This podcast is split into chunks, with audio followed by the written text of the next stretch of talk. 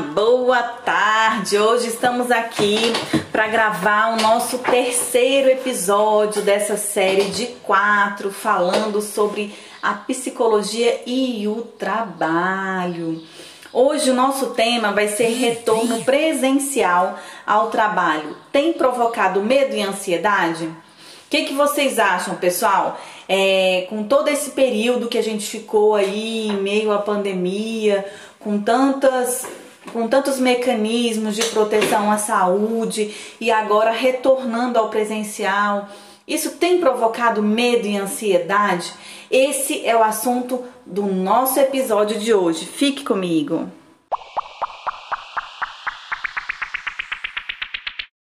Nosso convidado de hoje é o Daniel.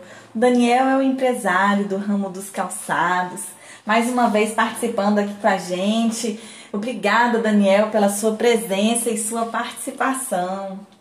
Olá, Priscila. Prazer sempre meu estar com você. Fico muito feliz de receber o convite outra vez para a gente estar falando sobre o retorno, né, presencial do trabalho, onde está tendo muitas polêmicas aí.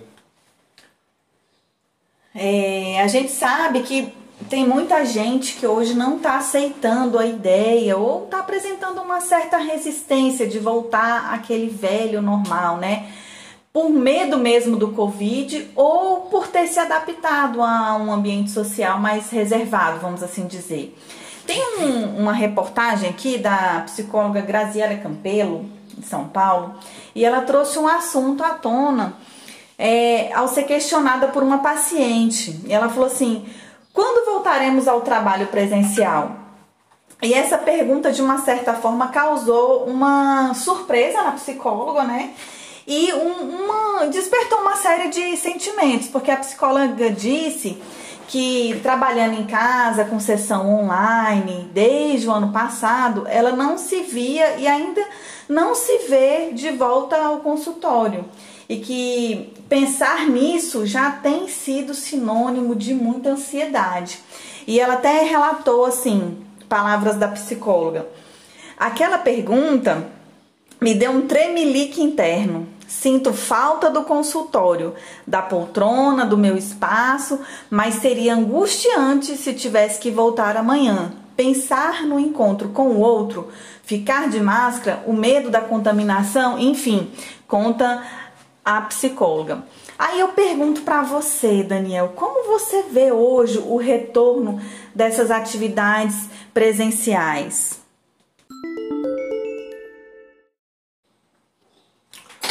Pois bem, realmente é uma situação angustiante imaginar o retorno, né?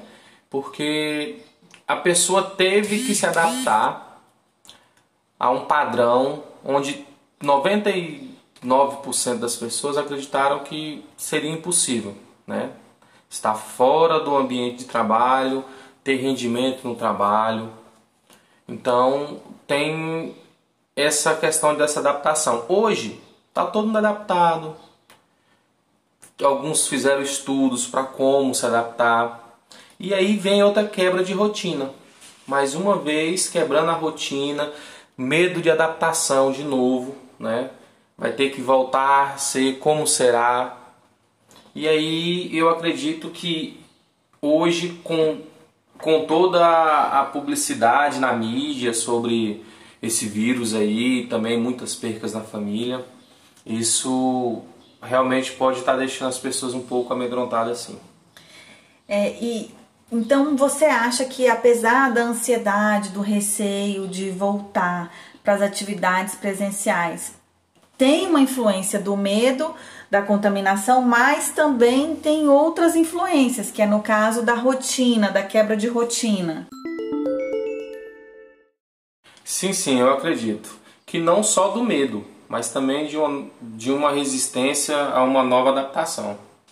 Foi feita uma pesquisa pelo, pela psiquiatra Daniele Atmoni, da Universidade Federal de São Paulo, e foi constatado que com a exposição da volta ao trabalho presencial, vem à tona todos os sentimentos e sintomas de, de uma pessoa que tem que foi é, diagnosticada com fobia. que são é, é, passar mal, ter dor de barriga, dor de cabeça, taquicardia, sudorese, falta de ar. Então, eles ah, fazendo essa pesquisa na, funda, na, na Universidade Federal de São Paulo, eles identificaram que, essas, que algumas pessoas que estão com essa resistência de retorno presencial, elas estão tendo aqueles mesmos sintomas de pessoas que, que são diagnosticadas com fobia. É, essa questão do, do convívio social, como você vê isso? Olha, Pris, olha Priscila, é, é, é muito complexo hoje você imaginar ter que se adaptar em um lugar é, onde você sabe que há, há risco de contaminação, né? Mas também tem um, um lado que a pessoa já se acostumou no cantinho dela, ela conseguiu encontrar um espaço onde ela tem tranquilidade, liberdade, conforto, entendeu? Não tem muita cobrança. E aí ela desenvolve também com isso o serviço. Ela não tem aquela perseguição às vezes que em algumas empresas acontece. Então tudo isso no meu ver, entendeu? Traz esse medo, né? Esse medo de sair desse conforto que hoje ela tem em casa. Interessante isso que você comentou, Daniel, porque dentre as pessoas entrevistadas, é, eu, vou, eu destaquei um relato aqui, eles falam. Escuto muitos dizerem que não se imaginam voltando a conviver com os colegas, com aquele que fuma, o que grita, o outro que tosse. Ter que voltar a se deslocar e a estar com outras pessoas gera estresse. E como o trabalho em casa funcionou para eles, a presença física perdeu o sentido. Alguns até consideram pedir demissão se forem obrigados a voltar. Aí um outro relato assim, o medo da contaminação se uniu à adaptação ao home office e retomar o velho normal é fora de lugar. Então assim, as pessoas estão considerando fora de cogitação já algumas, né? Retornar ao trabalho presencial. E o psicanalista Christian Dunker, do Instituto de Psicologia da Universidade de São Paulo, ele relatou que, por um lado, a crise sanitária arrasou muitas famílias.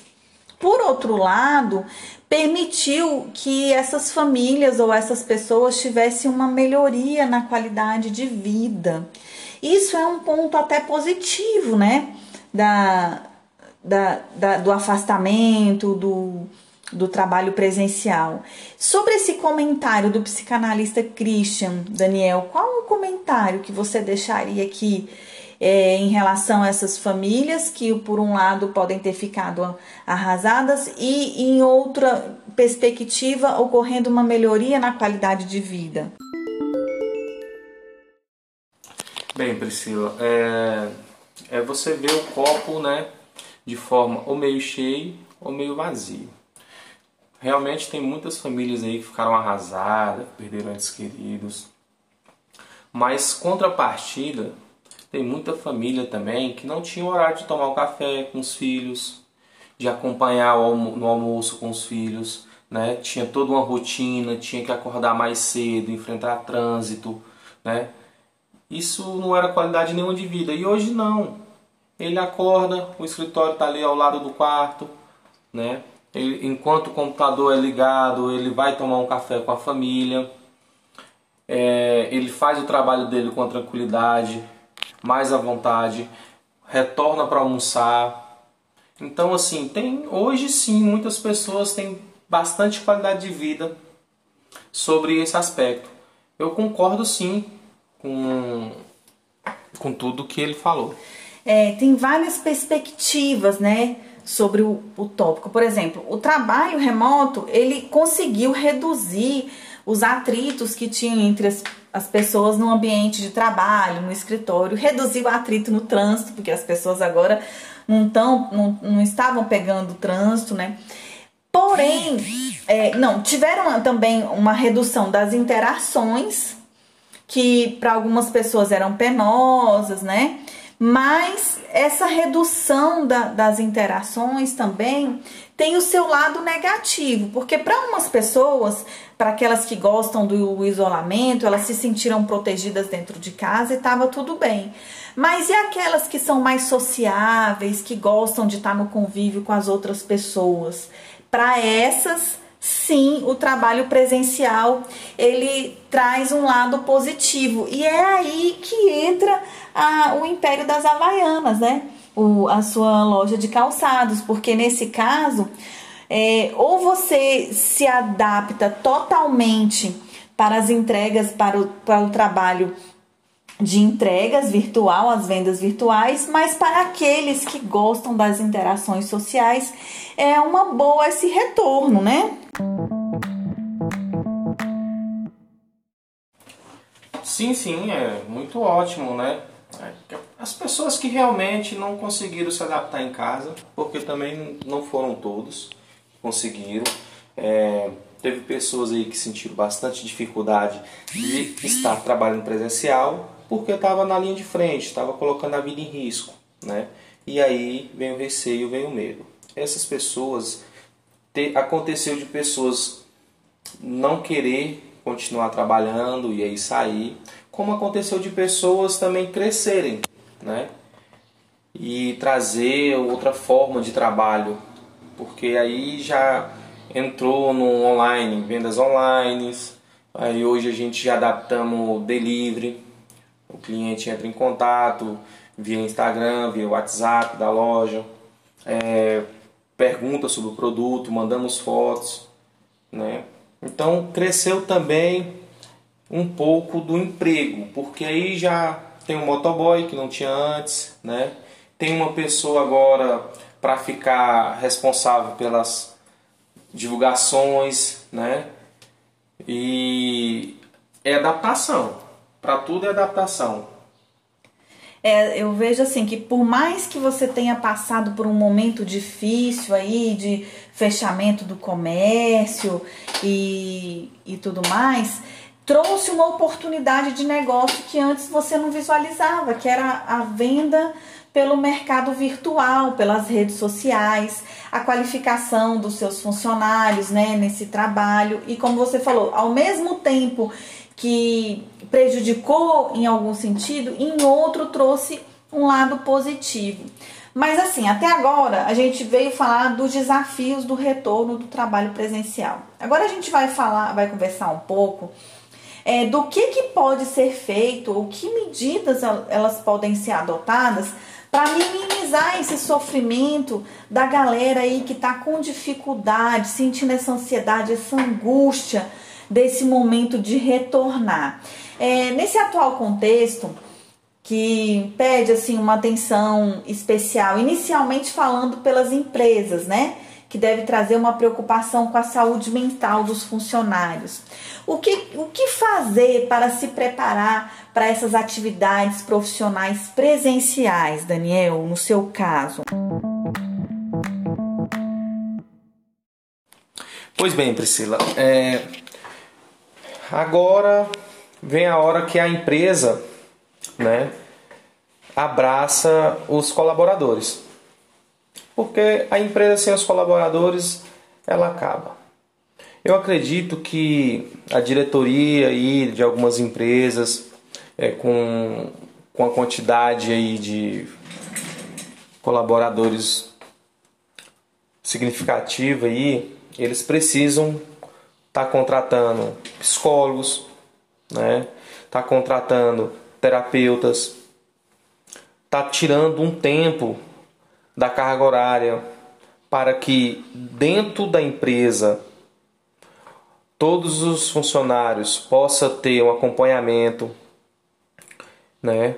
E isso pegar pesado, né?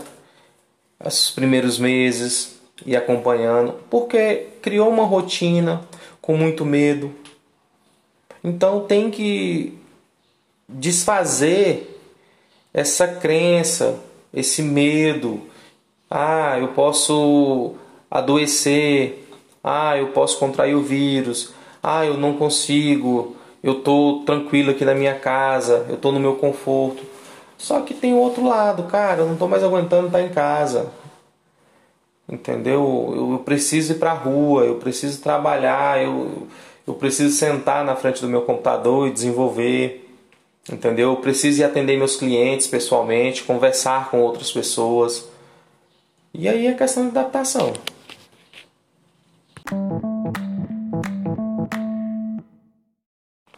É, bem que você falou mesmo, né? Uma empresa consciente, que é o que já está acontecendo hoje, ela começa a planejar um retorno gradual das atividades.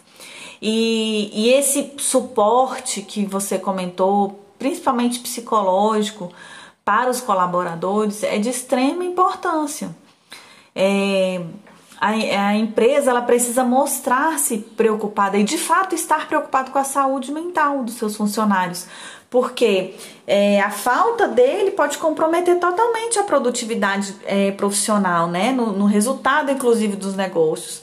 Agora, para você, principalmente, é, tá uma situação muito favorável, porque como você se abriu para o trabalho digital, você pode conceder essa flexibilidade para aqueles que querem trabalhar da forma virtual e aqueles que são mais sociáveis, né, que são que gostam mais do convívio, você trazer para o trabalho presencial, né? A gente nesse momento precisa realmente de muita calma, de tolerância nessa passagem, né, nessa transição e a gente tá muito destreinado com a vida social hoje.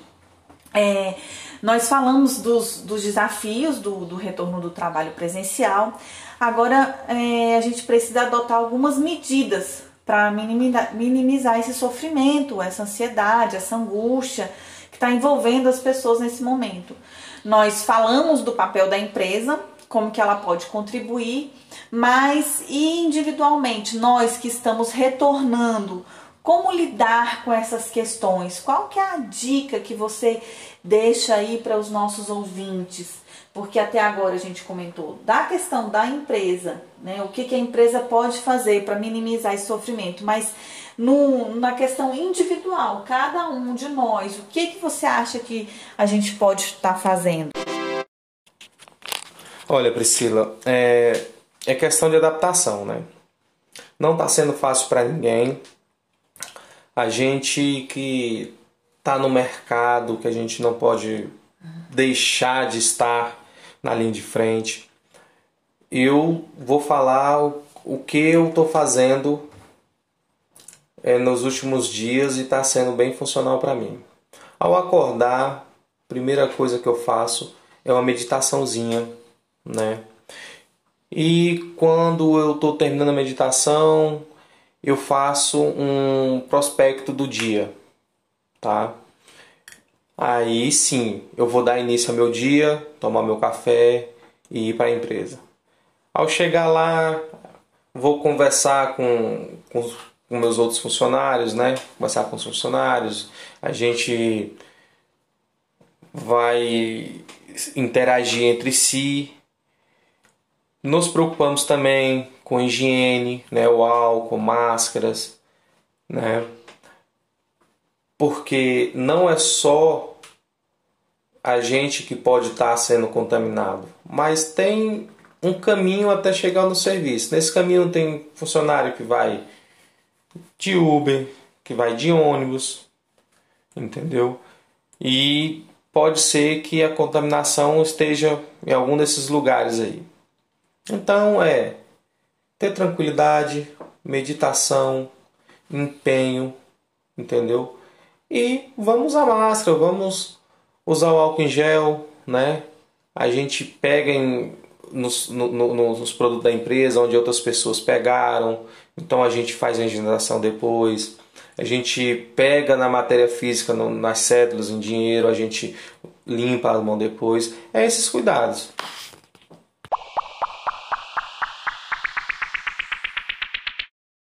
É, essa, essa questão de trazer né, é, a segurança para os colaboradores de que as medidas sanitárias estão sendo todas adotadas pela empresa já traz um certo conforto. E essa questão da, da meditação, muito interessante.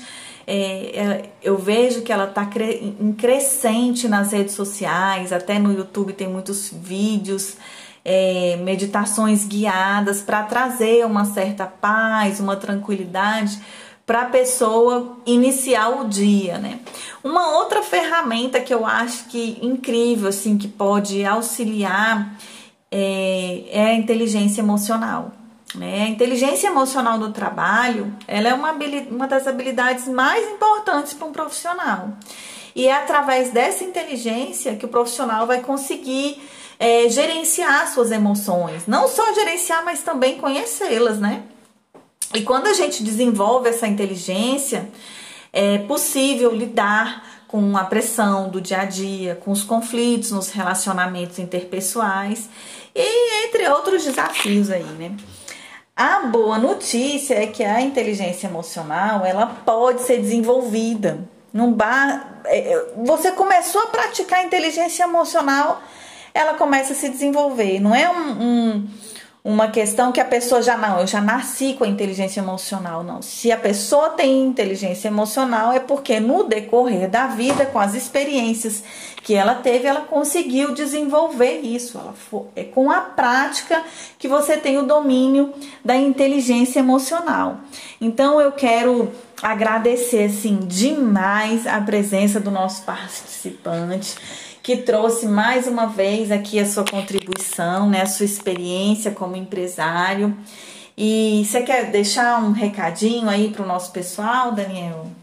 Não, não, somente agradecer mesmo poder estar aqui mais uma vez, tá? Gratidão. E é isso aí. Gente, ó, no nosso próximo encontro a gente vai falar de inteligência emocional. Esse vai ser o assunto do nosso próximo episódio. E se você se interessou pelo tema, fique com a gente. Nos acompanhe e até lá!